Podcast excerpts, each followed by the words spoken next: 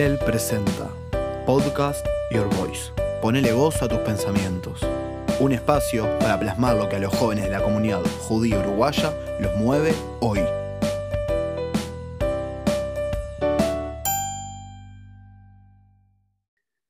Muy buenas noches a todos y todas a este sexto episodio de Hillel Your Voice, donde vamos a estar hablando de los temas que les interesa a los jóvenes de nuestra comunidad judía uruguaya, argentina también en este caso, y de cualquiera que hable español que le pueda interesar el tema que vamos a estar hablando, que es un tema bastante amplio y, que le concierne a todos, me parece.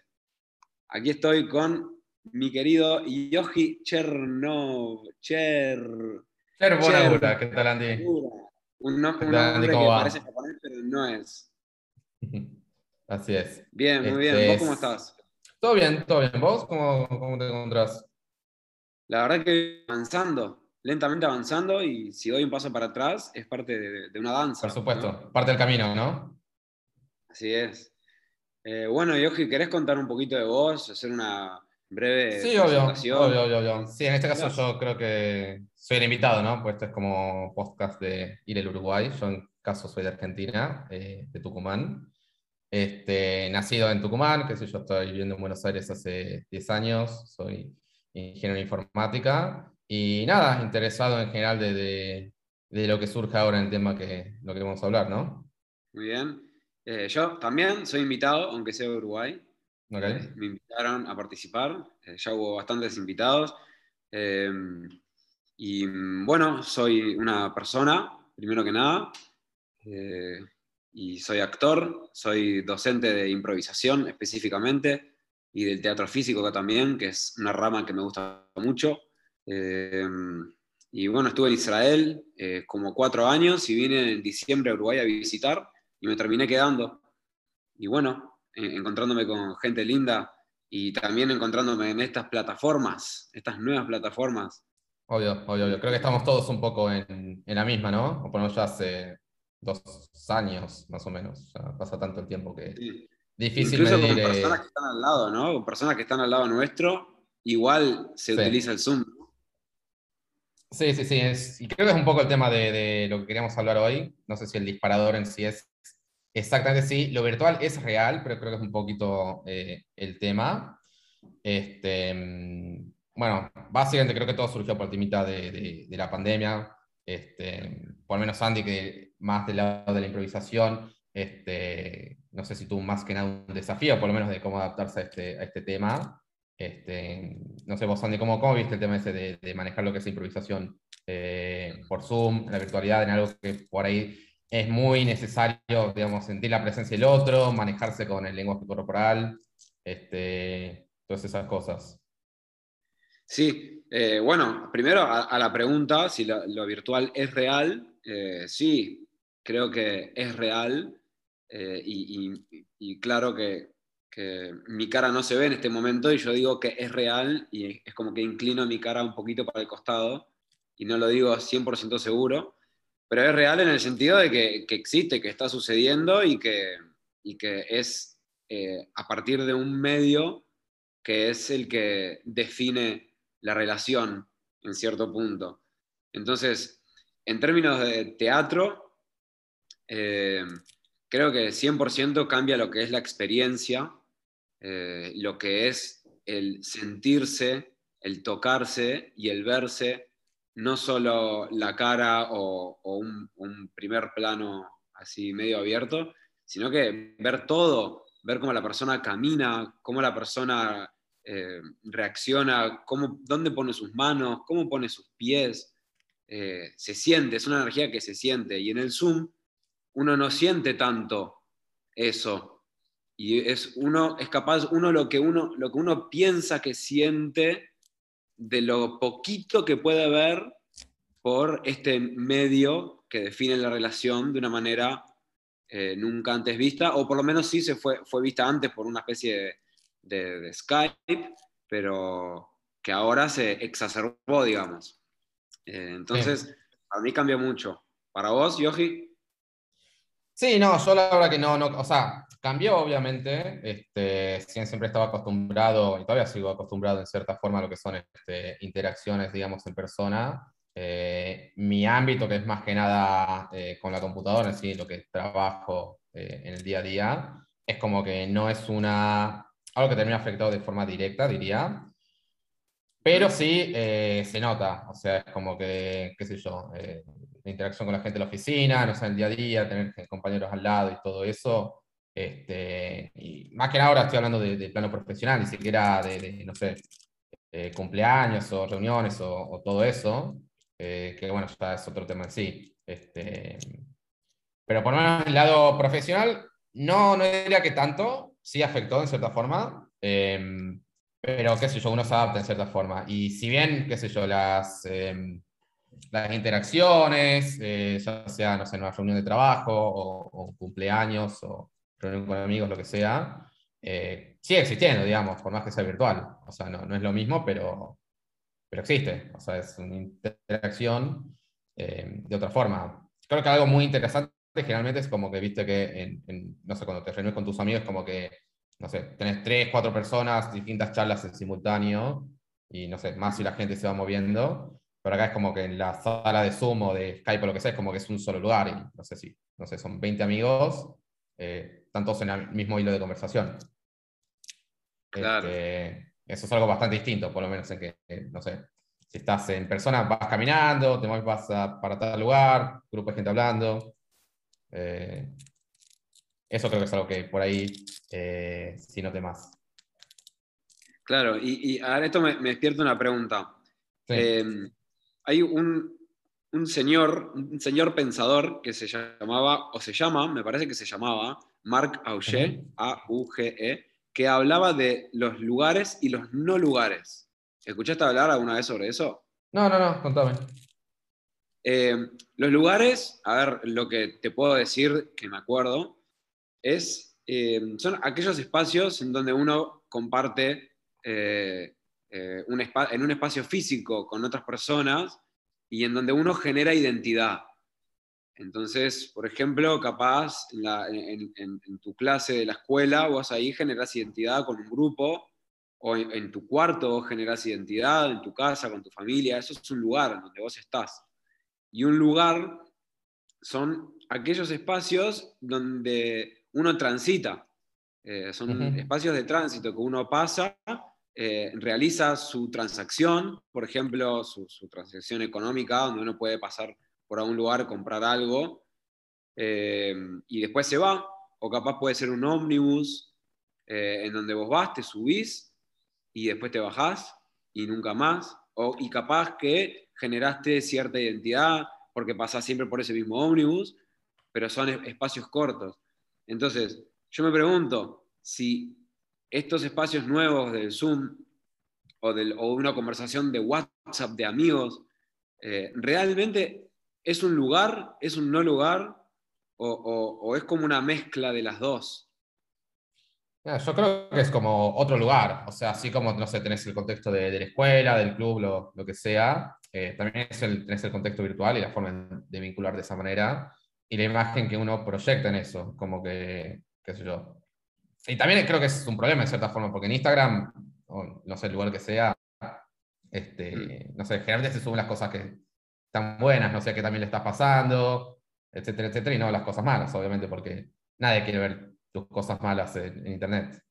Este, claro, imagínate si yo ahora subo una foto a Instagram eh, eh, llorando, de repente, claro. no sé, se me un perro y subo una foto eh, llorando, tipo un minuto, llorando de, mi perro, no sé qué. Sí, sí, sí, este, pero a la larga termina siendo otra identidad, me parece. Quizás no tan similar a lo que es este, la vida físicamente, pero existe. Este, creo que hay casos incluso mucho más eh, eh, extremos, o sea, de, no sé, celebridades virtuales, por ejemplo, que, no, existen, o sea, son personajes, así como, no sé, tenés este, eh, en Instagram, qué sé yo, de mío, tuyo, no sé, la persona que sea. hay uno que se llama Lil Miquela, que por ejemplo es un personaje eh, lo estuve viendo, sí. Lo estuve viendo que vos mandaste esa posibilidad de verlo y, lo miré. Sí, sí, sí, pero tiene 3, millones de seguidores, o sea, este, y es un personaje, o sea, es como que, así como... Y vende ropa, ¿no? Y, es como una, gran influencia para las marcas y, Sí, sí, sí, creo, que, creo que después de eso, o sea, como que se termina, se termina volviendo mucho más un producto, este, obviamente, porque gente que lo consume y bueno, eh, se puede vender, puede transmitir eh, mensajes también, sean buenos o malos. Em, pero nada, creo que la, la, disposición de este medio es como que da lugar a cosas mucho más este, locas que, digo, hace, no sé, 10, 15 años, obviamente habría sido uno muy futurista, pero bueno, eh, están acá. Y, a la larga se tenía que mostrar una proyección de cada uno de nosotros en esas redes y también de cómo eh, el resto de la gente lo percibe. Este, creo que es un poquito de eso. Eh, en un momento, eh, mientras estudiaba actuación, también estudiaba comunicación y, y, le debo, o sea, mi, mi, disfrute de la carrera de comunicación, que no la terminé porque después me fui a Israel pensando que le iba a seguir allá y no la seguí le debo eh, eh, una, un deseo por el conocimiento a, una profesora específicamente que se llamaba Marisol Álvarez y que ella me abrió mucho la cabeza. Daba, materias de teorías de comunicación, cultura eh, y corrientes de pensamiento contemporáneo, ese tipo de cosas. Y una vez le pregunté si cuando salió el Walkman, ¿te acordás de Walkman, no? El Walkman el de, o el, el de casa. Sí, el de, cassette, sí, obvio, sí. Cualquiera de esos, alguno de esos, si mm, las personas que se enfrentaban hacia esa novedad tecnológica eh, veían eso como una especie de, como apocalípticamente, en el sentido de resistirse a esa innovación, de decir, bueno, la juventud está perdida, va a estar caminando por la calle, escuchando música y no va a estar escuchando cualquier cosa, que alguien lo llame eh, que, diga, ah, fulanito, no, no escuchó, o que pase un auto y lo pise, como que está como, ese, como esa resistencia siempre. Eh, y frente a algo que puede ser positivo o puede ser negativo. Y que al fin y al cabo es una herramienta. Y las herramientas pueden ser buenas o malas según el uso que, vos, que vos hagas de eso. Eh, el celular, el Instagram, eh, un cuchillo, puede ser algo espectacular y también puede ser lo contrario, el fuego, por ejemplo. Em, y, digo, bueno, ¿por qué me hago la pregunta? ¿Por qué, por ejemplo, en la televisión no te pasan eh, publicidades diciéndote, advirtiendo sobre los aspectos negativos del celular, por ejemplo? No camines con el celular en la calle. O, date cuenta que te, puede, te pueden sacar los datos o te puede, puede haber cualquier tipo de abuso o como hacer una conciencia sobre esa nueva tecnología. Y creo que a veces uno empieza a perder su, su, cuerpo, empieza a perder su cuerpo real y empieza a meterse en ese mundo. Y después cuando se encuentra cara a cara con otra persona es como que no se reconoce eh, frente a otra persona, se reconoce frente a la maquinita. Sí, entiendo lo que decís. Yo creo que todo esto, es como que es muy reciente, o sea, como que hay muchas cosas que no, no, no se descubrieron o como que todavía se están estudiando en cuanto a los efectos y, y todo eso, o sea, no sé, de acá 10, 15 años nadie sabe eh, las consecuencias que tendrá todo esto, sean buenas o malas, eh, pero no es como que, no sé, en su momento todo el mundo sabe, bueno, eh, si tocas el, fuego te quemas, obviamente, este, con esto, qué sé yo. Eh, solo futuro dirá, supongo. Claro. O sea. Este, sí, pero no, no, no ojo, no, lo digo para sonar este, desesperanzador. O sea, yo creo que hay, cosas increíbles que, que, surgieron de todo esto de, de Internet, y, etcétera. O sea, qué sé yo, obviamente la idea de conectarse, obtener cualquier tipo de información en cualquier momento. Este, para mí es una herramienta increíble que, bueno, eh, ya la tenemos dada por, por, por normal. Este, incluso el podcast que la gente ahora tiene este, completamente. Eh, incluso el podcast que ahora la gente está escuchando es como que eh, puede estar escuchándola en cualquier lugar del mundo, no sé, sin nunca habernos conocido. Es como, no sé, hace 100 años la gente usaba la radio como principal medio de comunicación. Claro.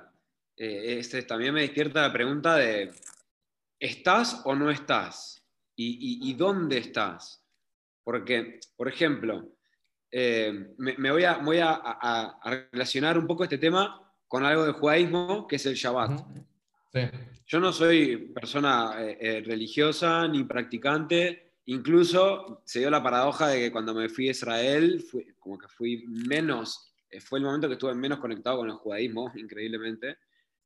y digo, bueno, uno, por ejemplo, está, está en el Shabbat, ¿no?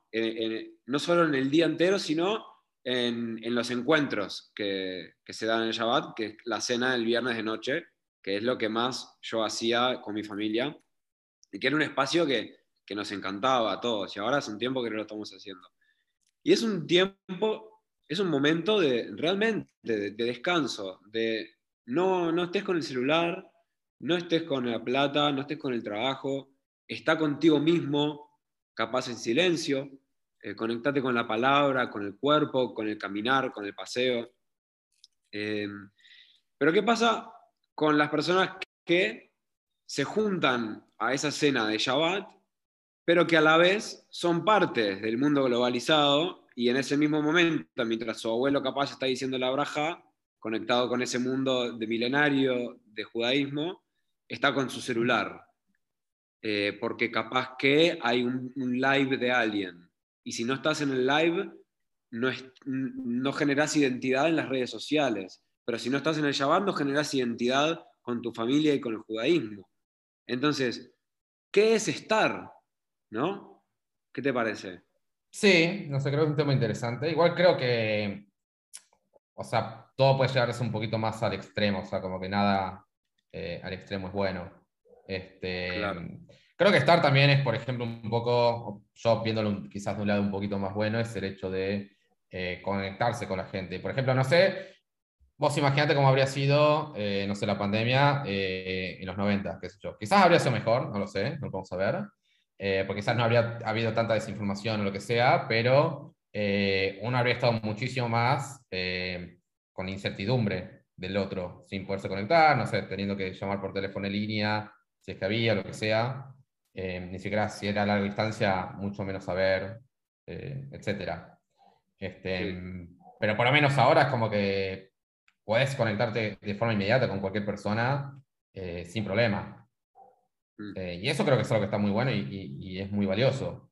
Creo que el problema es cuando estás mucho más enfocado en, en que eso es la, la realidad más importante. Que ojo, lo puede ser para algunas personas y está perfecto. Em, pero bueno, ahí ya queda decisión del criterio de cada uno. Este, De si es más importante. A ver, por ejemplo, yo pienso, no sé, mucho más. Eh, yo tengo 29, pero no sé, yo pienso en la gente más joven. Eh, que, por ejemplo, muchos, no sé, tienen ganas de ser youtubers, lo cual está perfecto, está buenísimo.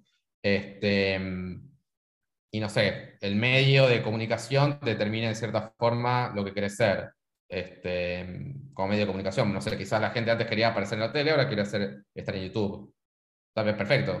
Este, incluso YouTube creo que está muy bueno como medio en el sentido de que cualquiera tiene la oportunidad de serlo. No es que antes, no sé, eh, solo podías ir a cinco o seis este, distribuidoras de, televisión y si no, ninguna te gustaba o no te aceptaban en ninguna, no puedes estar en la tele. Hoy en día cualquiera puede estar y bueno, simplemente el tema de la distribución y capta la audiencia, el desafío principal, porque es tan masivo, hay tantas, tantas ofertas eh, que es fácil quedarse perdido.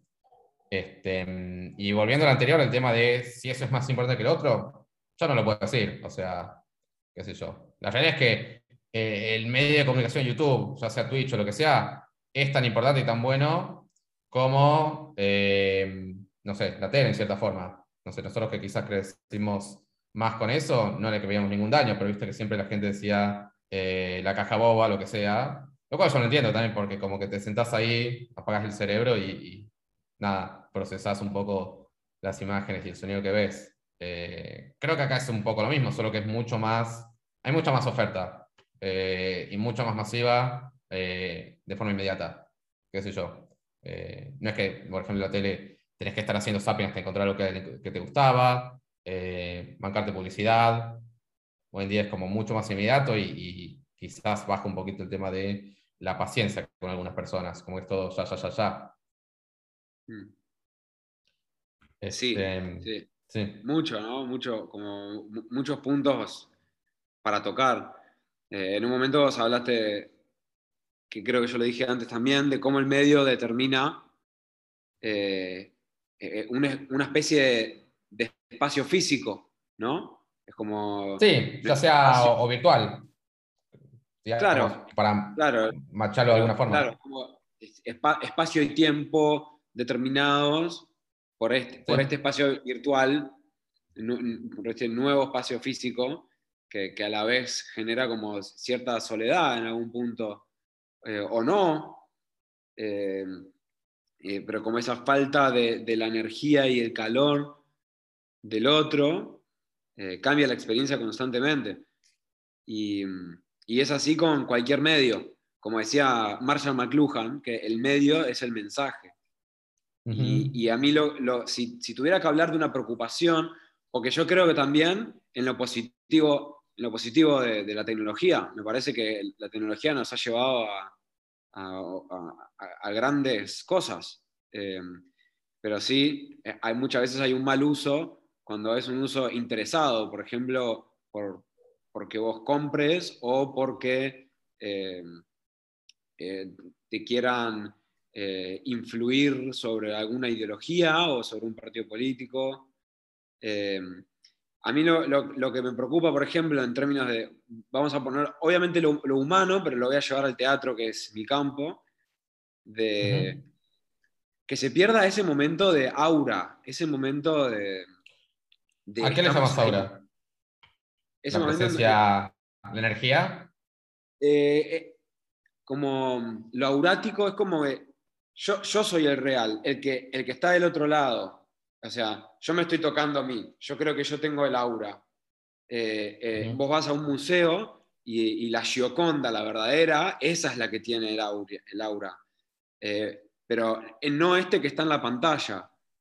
Y, supongo que tampoco ese que está siendo escuchado, sino este que está real en este mismo espacio. Entonces, como el medio es el mensaje. Si yo te digo algo por chat, es como que estoy amputando mis otros sentidos o, o mi cara o mi cuerpo.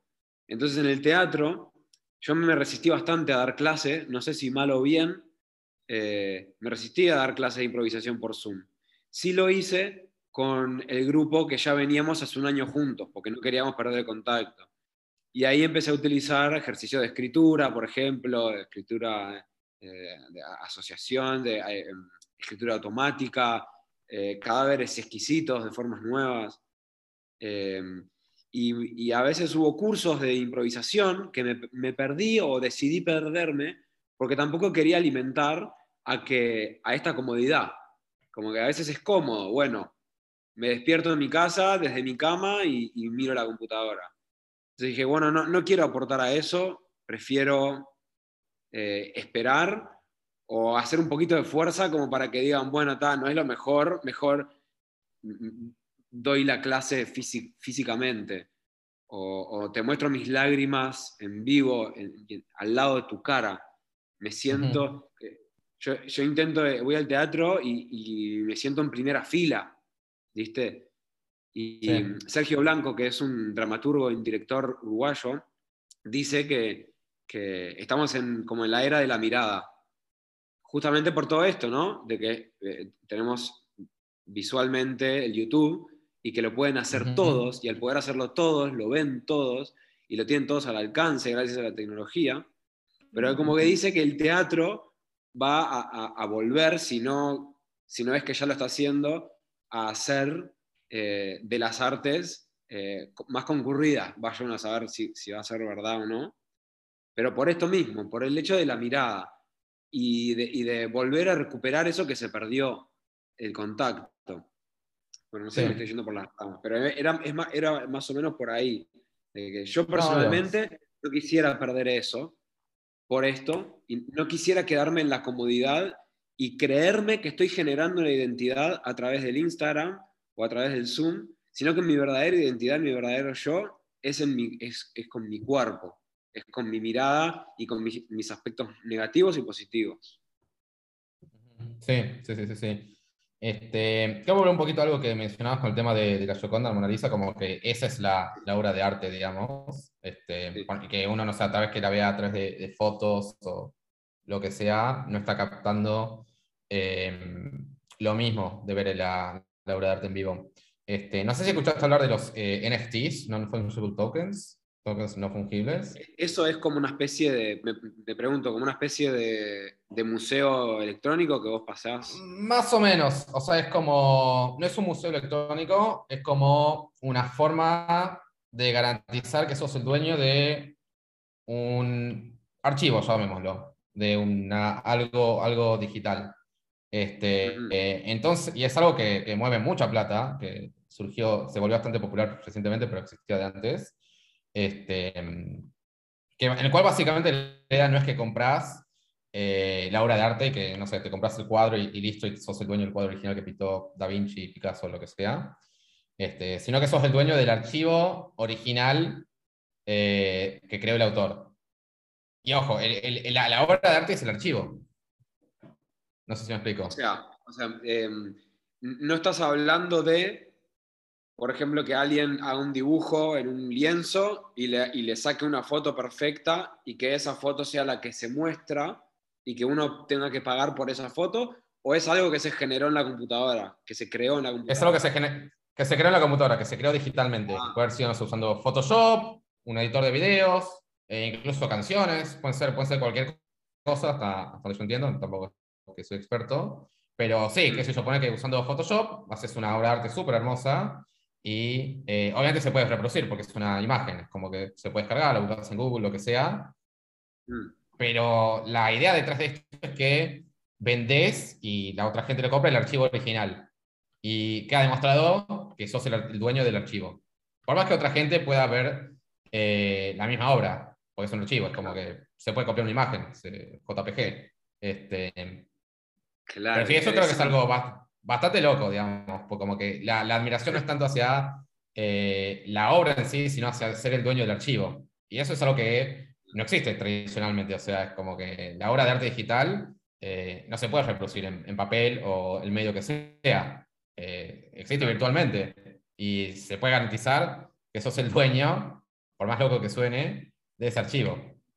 Este, que obvio es un, es un mundo más allá de eso, pero creo que es interesante también pensar si eso eh, es real en cierta forma. Eh, porque también mucha gente se preguntará, che, ¿de qué me sirve ser dueño de un archivo? Demostrar que sos el dueño este, de esa obra. Pero bueno, sabes que hay, un, hay, un, mercado para eso.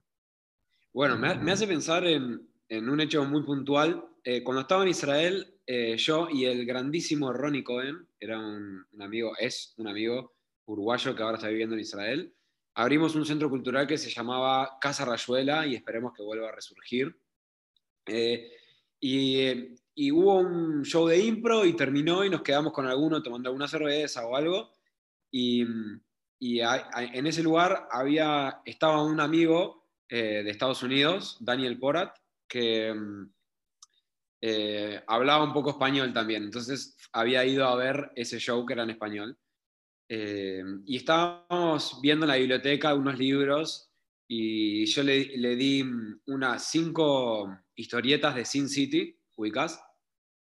Sí, sí, sí, Mark Miller, sí. Ahí va, exactamente. Y le di cinco historietas de esas porque estaban en español eh, y como para que las lea.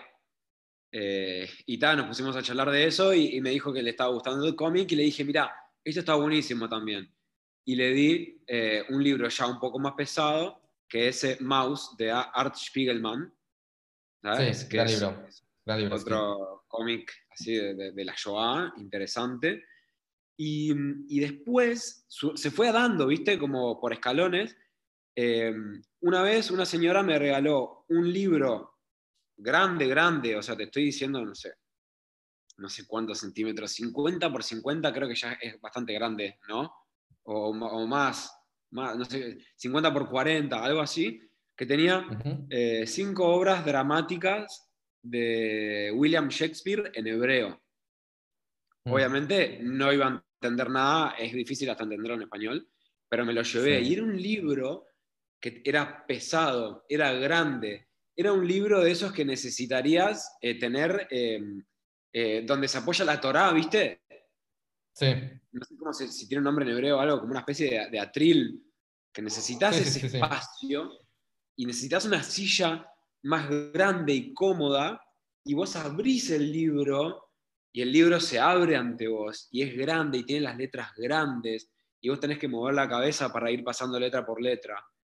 Y, y en ese momento, y además mi amigo, eh, yo mido 1,65 aproximadamente, mi amigo medía o sea, 1,95 y éramos dúo de impro también. Y era muy gracioso eso, de, de lo gra- de- de el grande y el chiquito.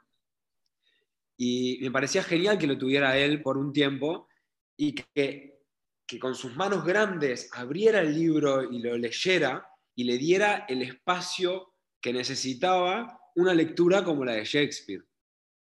Entonces, como tenés el librito chiquito, o tenés el Kindle, o tenés el, el- el leer el informativo del celular, o tenés el diario, o tenés ese libro grande, que también lo material eh, genera eh, el, espacio, el espacio creativo o el espacio de, la lectura. Entonces, vos me decís el archivo ese, no es la misma experiencia que yo vea ese archivo en un celular que en la MacBook, que en una computadora X. Entonces, como que no cambia, como que cambia la experiencia, pero no hay control de ese archivo sobre eh, qué es esa, esa- ese artefacto sobre el que se está abriendo el archivo. Sí, o sea, no. Sí, no, no está determinado, digamos, la forma de apreciarlo en cierta forma, porque es como que, no sé, un video puedes verlo en cualquier lugar.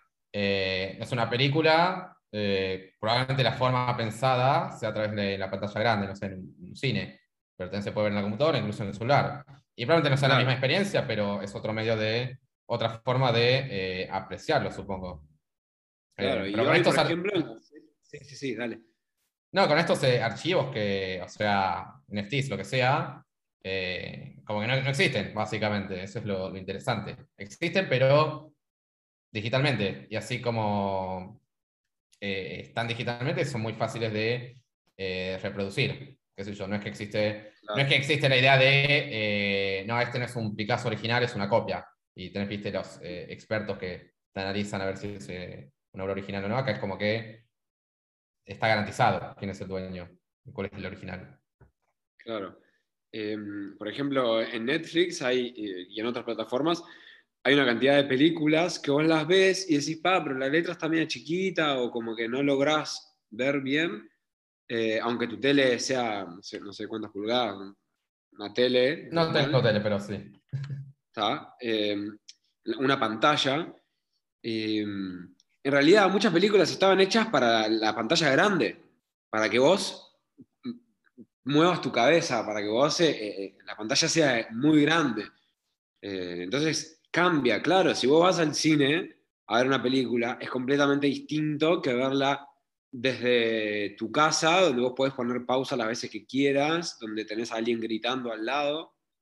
Eh, y, y- y claro, y lo mismo con, con- con, por ejemplo, la lectura, mis- mismísima lectura de la Torá, que supongo que se hace en, en- en momentos eh, sagrados, o, o- o por lo menos que se hace una teatralidad eh, en donde ese momento se, se- se se hace sagrado, en donde estamos acá, en este espacio, en este ritual, para leer este libro con la importancia que necesita.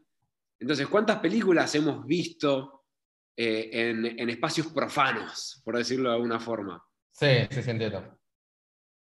Eh, y, y me, parece, me parece interesante eso, como eh, yo por lo menos, o me lo digo para mí, Andy, ten en cuenta que tenés ese celular y que lo utilizás, porque lo utilizo, y que es una herramienta que está muy buena, pero que a veces me, pienso que mi identidad pasa por ahí y en realidad no.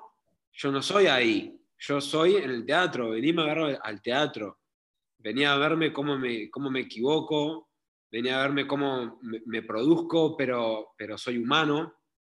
Eh, y, claro, como privilegiar el encuentro de cara a cara en conversaciones al encuentro de WhatsApp. Yo n- no sé, como que no, no, no puedo tener amigos por WhatsApp, ¿entendés? Me, me voy, suelo irme de los grupos, porque siento que, no, que no sucede lo, lo que sucede eh, con los grupos en persona, que para mí, en uno de mis grupos, es hermoso lo que sucede cuando estábamos juntos. Pero en WhatsApp, de repente se habla de fútbol, o uno te pone un, eh, un, eh, algún artículo sobre algo y se ponen a discutir sobre eso, y en realidad la persona piensa mucho más que solo ese artículo. Entonces uno se pierde la verdadera experiencia de, de juzgar tarde y juzga bien rápido, porque ya viste que este comentó esto, entonces está, este, este es esto. Y no te, y no te sometes a una conversación pesada en donde vos puedas escuchar y entender y comprender, y también a uno mismo, entenderse y comprenderse qué es lo que está pasando. Ok, y tengo una, tengo una pregunta. Este, mm, O sea, uno en el teatro es como que está en un solo lugar, o sea, vos estás no en Uruguay, Montevideo, solo ahí, y no sé si haces una función o lo que sea, solo puedes estar en ese lugar, lo cual quizás es más valioso, pero el hecho de digitalizarse en cierta forma o transmitirse en otro medio, como que también da lugar a la masividad. Mm. Este, mm, digo mi punto. No sé, eh, creo que el año pasado este año hay una gira de Whitney Houston que es eh, virtual, digamos, es el holograma de Whitney Houston y la gente va a ver el, holograma de Whitney Houston, ¿no? Whitney Houston ya falleció. Sí, pero, pero creo que también habían, iban a hacer de Amy Winehouse, pero se canceló. Pero estoy casi seguro la de Whitney Houston se va a hacer. ¿Vos te imaginás un, Andy virtual con toda la tecnología de ojo haciendo improvisación igual que vos haces eh, y la gente yendo a ver al Andy, al Andy virtual? O sea, cada, show es distinto. Es, distinto, ¿eh? con improvisación y todo, ¿eh? O sea, tenemos la tecnología para recrear el holograma en vivo. No es eh, como, no sé, el recital de que es, viste siempre las mismas canciones y solamente se cambia el, escenario. Es un Andy virtual que, que yo, por ejemplo, estoy en mi casa haciéndolo y sale ahí la gente? ¿O es algo que ya está programado para que suceda? Yo lo había pensado programado, pero creo que me gusta más el enfoque de vos en tu casa. Y son, no sé, hay cámaras que te captan y solamente te mueven a Berlín, Tel Aviv, lo que sea. Mira, a mí me, a mí me pasa que vos cuando estás en el, eh, por ejemplo, das clase a personas o estás en unos ensayos y uno cuando tiene más experiencia se puede ir dando cuenta cuando esto funcionó, cuando esto no funcionó, cuando tu compañero te escuchó, cuando vos escuchaste a tu compañero, te puedes dar cuenta de ciertas cosas. Pero el teatro, así como los libros, se completan cuando hay un espectador, cuando hay alguien eh, para que, vos estés haciendo eso para otra persona, porque esa persona reacciona, esa persona ríe, llora, hace silencios, eh, em, tose, em, espera, grita, comenta, da sugerencias. Entonces, yo desde mi casa no podría sentir a ese público, no podría sentir a esas personas. Eh, sí podría, podría pedirles capaz una sugerencia, eh, dame un título, que me den un título y yo lo hago desde mi casa y que no me importa lo que ellos me digan. Eh, yo personalmente necesito a la persona cerca para completarme, para entenderme, para conocerme, porque sin un otro no puedo, no puedo entenderme, no puedo conocerme. Eh, es, em, a mí no me gustaría, no, para nada. Yo prefiero eh, sacar, dejar de lado lo masivo y y que seamos igual yo con otra persona más eh, haciendo una obra para cinco personas. Prefiero eso. Después me decís, eso quizás es lo que sea valioso. Quizás eso es lo que vuelve valioso. Es como que el, momento y el lugar. Claro, o sí, que haya muchas personas, pero no, no en un holograma. Y tampoco en, el vivo de Instagram. No sirve, sirve muy poquito. Es, es ínfimo. Eh, pero bueno, sí, obviamente, eh, como, como, el judaísmo mismo se puede actualizar a través de, las nuevas tecnologías, por ejemplo, poniendo, eh, teniendo los horarios del Shabbat o, las brajot, uno puede adaptarse a esas cosas, uno no, no, está por fuera completamente de lo que pasa en la tecnología, pero uno como se va alimentando, pero sí no dejar que, que que, la tecnología eh, y que la, falta de persona, la falta de calor, eh, gane.